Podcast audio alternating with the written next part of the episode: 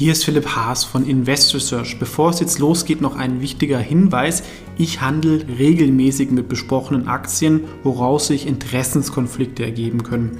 Auch wenn ich nach bestem Wissen und Gewissen recherchiere, können es natürlich Fehler geben. Deswegen natürlich auch immer selber recherchieren. Ich übernehme dafür keine Verantwortung. Und diese Informationen stellen natürlich auch keine Empfehlung dar. Man kann mit einzelnen Aktien auch Totalverluste erleiden. Das sollte man wissen. Jetzt viel Spaß beim Podcast.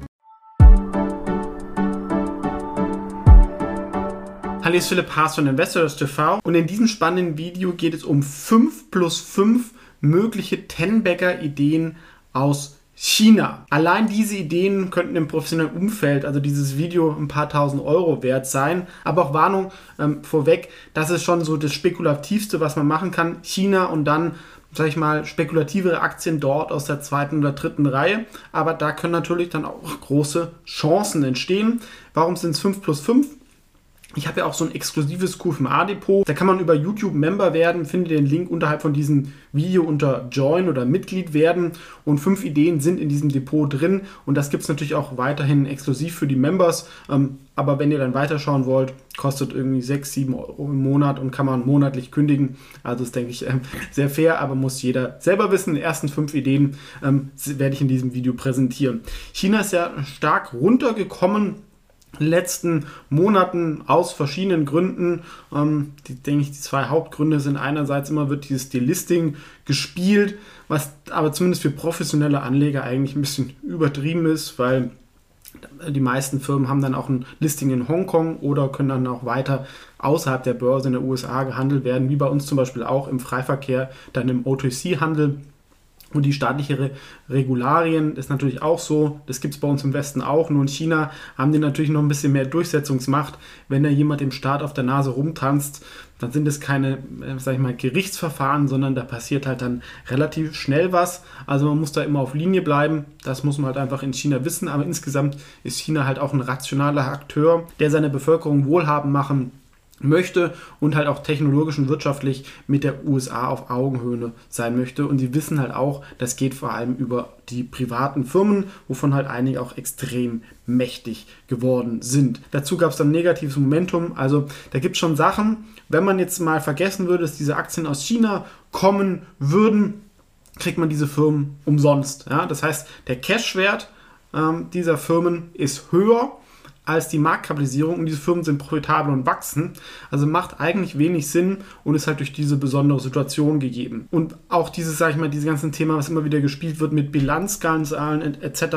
Also ich investiere in China seit 2013. Ich hatte da schon ein paar Tenberger gehabt und ich hatte noch nie einen Bilanzskandal in der Aktie. Das ist, was bei mir mal passiert ist, waren zwei Aktien aus Deutschland, Get Goods und Wirecard, was 1.000, 2.000 Euro jeweils gekostet hat. Also war nicht viel, aber das ist nur so zum Vergleich. Ja? Also man muss nicht nach China gehen. Da gab es sicherlich ein paar Sachen, aber wenn man auf ein paar Sachen achtet, glaube ich, ähm, erwischt es da einen nach nicht. Aber man hat halt immer dieses makroökonomische Risiko. So, jetzt will ich nicht länger auf die ähm, Folter spannen.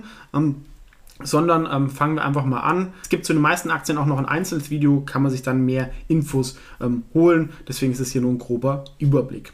Lehu Holdings ist ein Immobilien-Online-Portal, hat einen dominanten Anteilseigner, das heißt, das ist immer so die freie Wertfindung ein bisschen ähm, schwierig, aber es gibt halt auch nicht mehr viele Firmen, die ähm, online was mit Immobilien zu tun haben. Ja, Wuba wurde gekauft, Sufan hatten ähm, Sufan hatten Angebot zum Kauf. Und dann gibt es die ganz teure KE Holding, die sind aber eher ein Immobilienmakler. Und die Firma hat eine Marktkapitalisierung von 200 Millionen und ungefähr so viel Cash.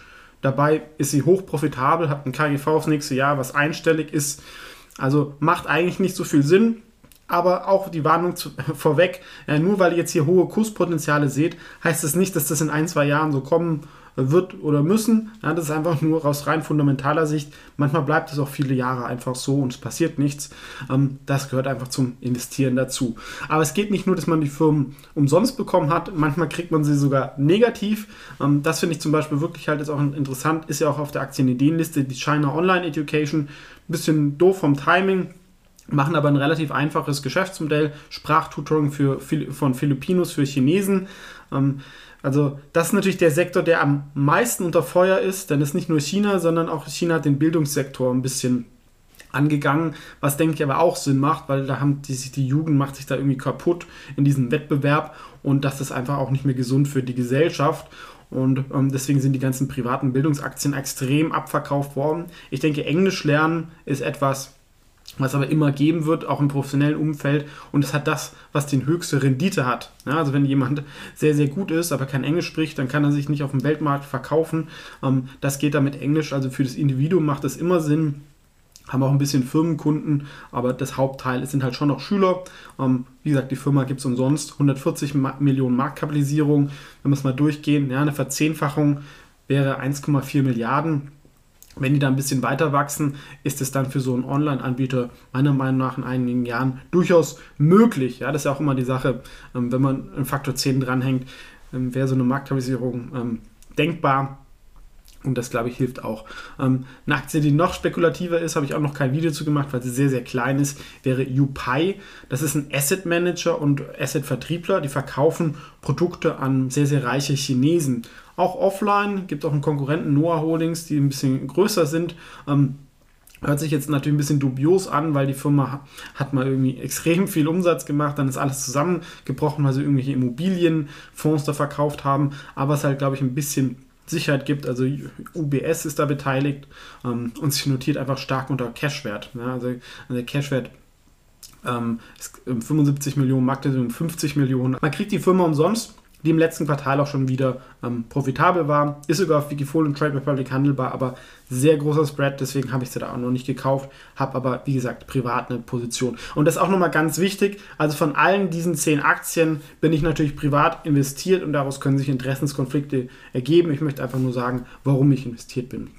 Eine Aktie, die bisher ähm, wenig äh, funktioniert hat. Man konnte mal sehr, sehr gut traden. Habe ich auch ein bisschen gemacht, aber insgesamt natürlich ist der Case da noch nicht aufgegangen. Das ist Codian, das ist eine P2P-Plattform für Kredite. Die haben sich jetzt aber eigentlich gewandelt zu so einem Online-Kreditanbieter, machen jetzt auch E-Commerce, haben mal versucht, Autos zu verkaufen. Das hat nicht funktioniert. Ähm, alles ein bisschen schwierig, trotzdem muss man halt sagen, die, bei der derzeitigen Marktkapitalisierung ähm, ist der Firmenwert halt auch tief negativ. Und wenn sich da das sich mal ein bisschen stabilisiert und die Firma jetzt nicht irgendwie komplett pleite gemacht wird, ja, was ja eigentlich normalerweise auch nicht passiert. Ja, der Staat geht ja eher immer mit regulatorischen Sachen vor und diese, äh, viele Firmen bewegen sich da halt immer so ein bisschen am Rande. Kodian sicherlich auch. Das ist ein Risiko, was passieren kann, aber ich sag mal, oft wird es dann doch auch nämlich immer so schlimm und man macht das halt äh, zehnmal und achtmal geht es gut und dann kann sich so eine Aktie dann auch mal wieder vervielfachen. Ne? Denn ähm, viereinhalb Milliarden, glaube ich, war die Aktie auch nochmal wert. Eine Aktie, die schon Tenbagger, glaube ich, in der Spitze gewesen war seit meinem Video, wäre Ehang. Das ist ein führender Anbieter von Air-Taxis und China ist ja eh in Drohnen sehr, sehr stark. Sind da in dieser Elektronik ähm, ganz, ganz gut. Gibt es auch diese Firma ähm, DJJ.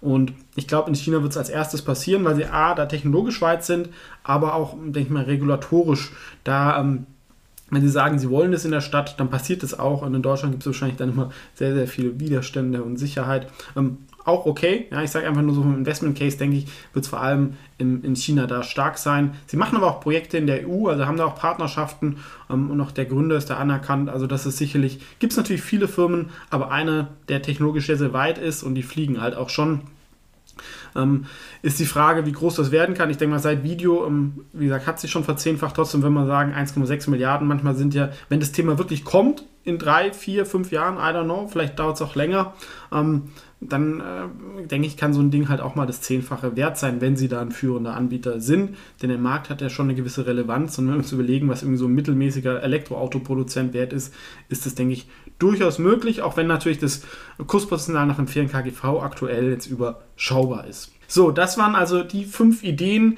die ich euch hier präsentiert habe. Wenn ihr weiterschauen wollt, dann wie gesagt, werdet Mitglied in dem Kanal. Ähm, gibt es auch noch viele andere Vorteile. Habe ich auch noch ein Video euch hier verlinkt. Also es gibt Videos zu meinen Echtgelddepots zu dem Q4A-Depot, ein bisschen Premium-Behandlung bei Kommentaren. Ähm, ja, entscheidet selbst. Und es gibt noch das Aktienboard, wo ihr ein Research-Tool habt, ähm, was ich auch selber nutze, für mich selber entwickelt habe. Da ist dann auch alles dabei, braucht man auch nur für einen Monat. Um, ähm, da kriegt man alle meine Videos mit dem aktuellen Ferien-KGV und Kurspotenzial. Das denke ich auch ein ganz guter Überblick und ich nutze es inzwischen fast täglich um, und wird auch immer weiter ausgebaut und das ist dann für ein Jahr. Ciao und vielleicht bis gleich.